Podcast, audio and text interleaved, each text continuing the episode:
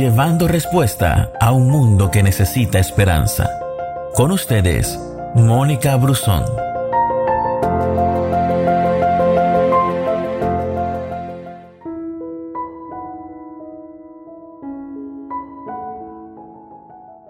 El Espíritu del Señor soberano está sobre mí, porque el Señor me ha ungido para llevar buenas noticias a los pobres. Me ha enviado para consolar a los de corazón quebrantado y a proclamar que los cautivos serán liberados y que los prisioneros serán puestos en libertad.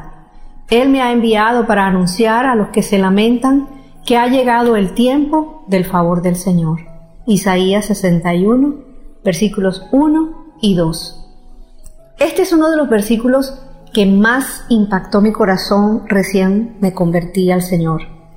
Allí pude sentir cuánto amor había en esa palabra. Ministró mi vida y me llenó de aliento. Y también pude ver que ahora yo era multiplicadora de esas buenas noticias, de consuelo, de libertad y proclamadora también del tiempo favorable del Señor. Es una palabra llena de amor y llena de esperanza.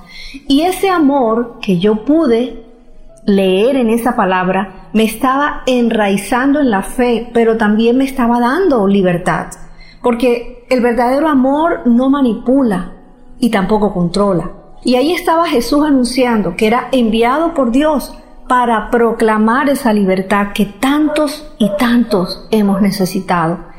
Y nosotros, tú y yo, como gente de fe, debemos hacerlo también. Liberar a las personas para que cumplan la voluntad de Dios para sus vidas, no para ponerlas bajo nuestro control. Hemos conocido padres que empujan a sus hijos a hacer cosas que ni siquiera ellos quieren, solo porque en algún momento de sus vidas ellos quisieron hacerlo, pero no pudieron. Y es como tener un pájaro en una jaula, no podrá volar. También hay personas que por no perder a, alguien, por no sentirse solas, se vuelven empalagosas y emocionalmente asfixiantes, porque tienen miedo de estar solas.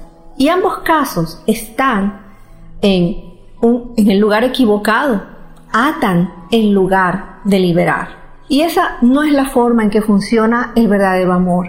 El amor no trata de obtener satisfacción personal a expensas de los demás. El amor proclamará siempre la libertad, libertad en el orden correcto de Dios. Cuando amamos a Dios y cuando amamos a los demás, permitiremos con entusiasmo que las personas en nuestras vidas sigan el plan de Dios, no nuestro plan. Y veremos lo que pueden ser y lo que pueden lograr en Cristo Jesús.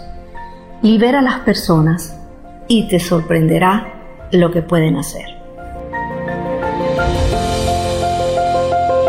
Gracias por escucharnos. No te pierdas ninguna de nuestras publicaciones. No olvides compartir este audio con todos tus amigos. Que Dios te bendiga.